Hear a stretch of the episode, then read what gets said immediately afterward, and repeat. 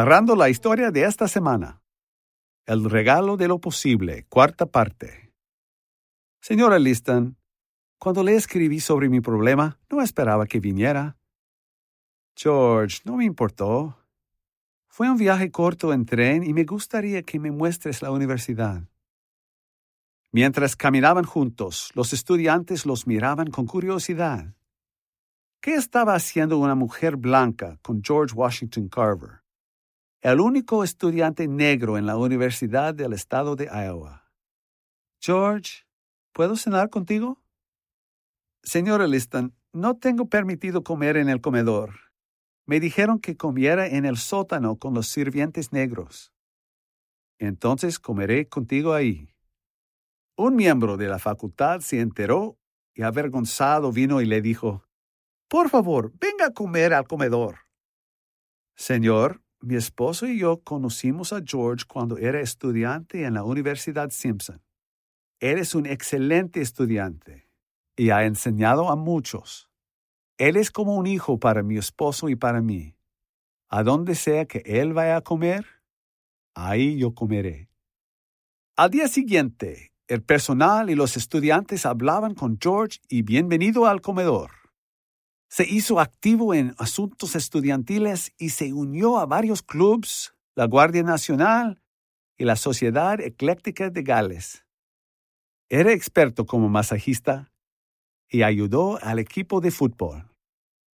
Los profesores James Wilson, decano de Agricultura, y Henry Wallace se convirtieron en sus buenos amigos. George tenía estudios bíblicos con Dean Wilson. El profesor Wallace tenía una pasión por el suelo que compartió con George. El profesor solía decir, las naciones duran solo mientras dure su tierra vegetal. George quedó fascinado con todo lo relacionado a la agricultura. Algún día pensó, quiero poder ayudar a los agricultores pobres de todo el país. Cuando George se graduó, se convirtió en el asistente botánico de la universidad. Cuando completó su maestría, recibió dos cartas del famoso Booker T. Washington, presidente del Instituto Normal e Industrial Tuskegee en Alabama. Booker le escribió, Creo que usted es el único hombre negro en los Estados Unidos calificado para establecer y dirigir el nuevo departamento. Su salario sería de mil dólares al año, más su propia habitación y comida en la cafetería. A George no le preocupaba el ofrecimiento que le hicieron. Él prefería vivir sin lujo.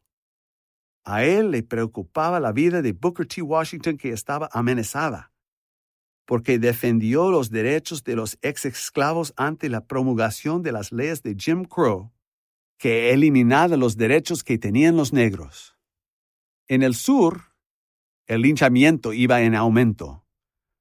George decidió cooperar con él para hacer todo lo que pudiera a través de Cristo que lo fortalecía, para mejorar la condición de su gente. Muy pronto, George estaba enseñando en Tuskegee. Su laboratorio produjo cientos de productos, sus inventos, charlas, escritos y demostraciones cambiaron las vidas de los agricultores y de todo el mundo. Se hizo conocido como el mago de Tuskegee. Henry Ford declaró, Los científicos más influyentes del siglo XX son Thomas Edison, Luther Burbank, John Burroughs y George Washington Carver. Este es Scott Thomas por Barbara Steiner próximamente con una visita de regalo de lo posible del don de George. Por favor, visite thisweekstory.com.